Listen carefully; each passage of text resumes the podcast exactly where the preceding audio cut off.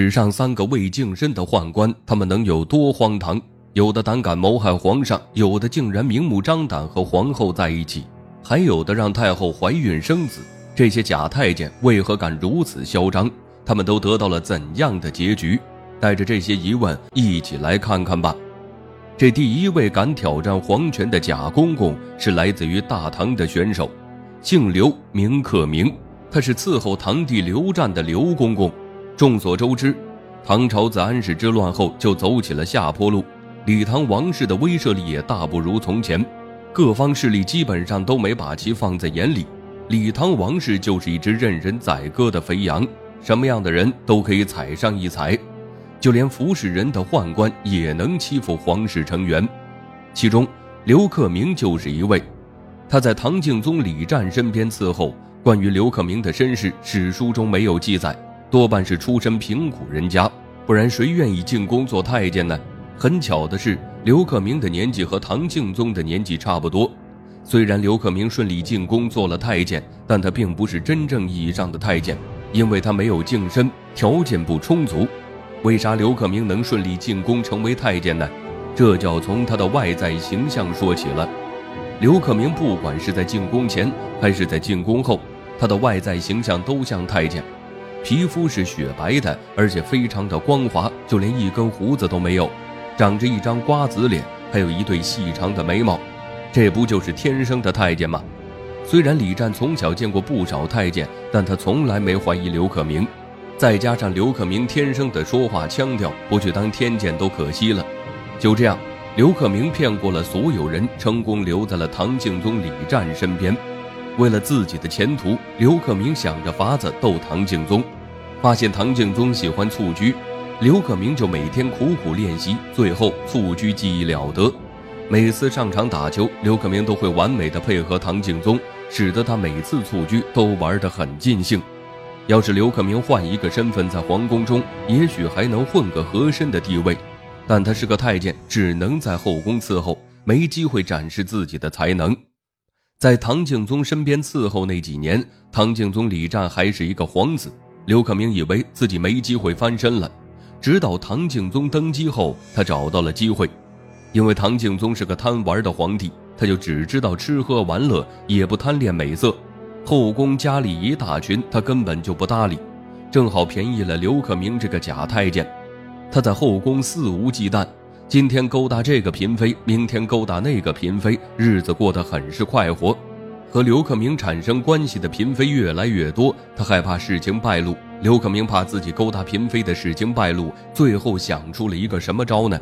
他生出一个恶念，想着将皇帝弄死了，自己也就安全了。刘克明抓住唐敬宗爱玩的一点，设计出一个游戏，名叫打夜壶。其实就是关灯玩游戏，让一个人做狐狸，其他人来抓。就是这个游戏，最终要了唐敬宗的命。一天晚上，刘克明安排了二十多个宦官，先是和唐敬宗喝了一顿酒。等到他喝醉后，一群人打着玩游戏的幌子，将蜡烛吹灭，然后将唐敬宗带到了后堂。几个人在黑暗中将唐敬宗弄死了。刘克明对外说是唐敬宗喝醉酒猝死了。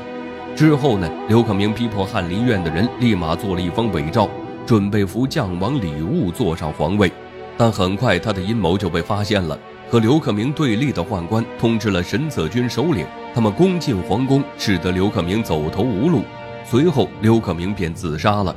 后来将王李昂继承了皇位，他想改变宦官势大的现状，但他一系列操作下来，始终没有什么成果。这第二位假太监出现在南北朝时期，是北魏冯皇后的男宠。这个假太监名叫高菩萨，而冯皇后冯润呢，是北魏孝文帝拓跋宏的皇后。孝文帝是一个很有作为的皇帝，他的祖母是冯太后。孝文帝坐上皇位后，冯氏一族为了巩固地位，冯太后让自己的侄女嫁给了孙子拓跋宏，也就是说，拓跋宏娶了自己的姑姑。两人成亲不久，冯润便生了一场大病，后来被送回了家。就在冯润生病期间，他认识了高菩萨。起初，这个男人还是一名医生。他虽是一名医生，但身材魁梧，长相也不错。冯润见到后，立马就坠入了爱河。但冯润已嫁给拓跋宏，他养好病后就要回到皇宫。但拓跋宏常年在外征战，她基本上见不到丈夫。就在冯润寂寞难耐的时候，他想起了高菩萨。在冯润的一番操作下，高菩萨顺利进了宫，成为了太监。但高菩萨并没有真净身，就这样，两人经常在后宫约会。很快，拓跋宏征战回来了，两人便收敛了起来。但不久后，拓跋宏又要南征，为了稳定大后方。拓跋宏将冯润立为皇后，成为皇后的冯润在后宫嚣张起来。他趁拓跋宏不在宫中，逼迫拓跋宏最小的妹妹嫁给自己的亲弟弟。但彭城公主不愿，因为冯润的弟弟是个花心的，还不求上进。为了逃避这桩婚事，彭城公主不分昼夜奔走，找到哥哥拓跋宏，想让他为自己做主。看着泪流满面的妹妹，拓跋宏很是心疼。但想着和冯家的关系，拓跋宏安慰妹妹几句，想让妹妹妥协下嫁。拓跋宏妹妹不想嫁给冯皇后的弟弟，想出了什么办法呢？妹妹竟然爆出一个惊天大消息，她将冯皇后和高菩萨的事说了出来，说自己不愿嫁这样污秽的人家。拓跋宏听完大吃一惊，自己亲封的皇后竟然这样败坏自己的名声。被戴绿帽子的拓跋宏立马赶回了都城。下令将高菩萨这个假太监抓了起来。得知真相后，下令将高菩萨处死了。对于出轨的冯皇后，拓跋宏自然也不会放过。尽管冯润跪在拓跋宏面前苦苦哀求，但没有任何用。但看在皇祖母的面子上，拓跋宏没有公开处置冯润，一直拖着。但一年后，拓跋宏因为征战留下的旧伤复发，眼看自己时日不多，临终前他留下了遗书。遗书中明确记载，他去世后，冯皇后也要跟着陪葬。敢给皇帝戴绿帽是不会有好下场的。最后一位假太监出现在秦始皇时期，这个假太监叫嫪毐，他和赵姬之间的事情那叫一个精彩。其实和赵姬有染的是吕不韦，因为两人之间的事传到嬴政耳中，吕不韦为了避嫌，便将假太监嫪毐送给了赵姬。嫪毐也不负众望。很快就拿下了赵姬，他们背着秦王嬴政在后宫胡作非为。嫪毐进宫没多久，赵姬就发现自己怀孕了。两人之前在一起还不易被发现，这一旦怀孕就不好掩人耳目了。赵姬为了不被发现，对秦王说自己想搬到清静的雍城居住。嬴政二话没说就答应了母亲的请求。赵姬走时也将嫪毐带上了。到雍城后，赵姬生下了两个儿子。因为赵姬瞒得很好，所以嬴政不知道。后来是因为嬴政打压吕不韦，开始重用赵姬身边的人，嫪毐成了重用的棋子。他还被封了侯，赐封地山阳。有了权力的嫪毐越来越膨胀，踏足他家的门客也越来越多。嫪毐在这种现象中逐渐迷失自我。一次在酒桌上，他喝醉了酒，将自己的秘密说了出来。随之而来，秦王知晓了他和赵姬生子的事，他勃然大怒。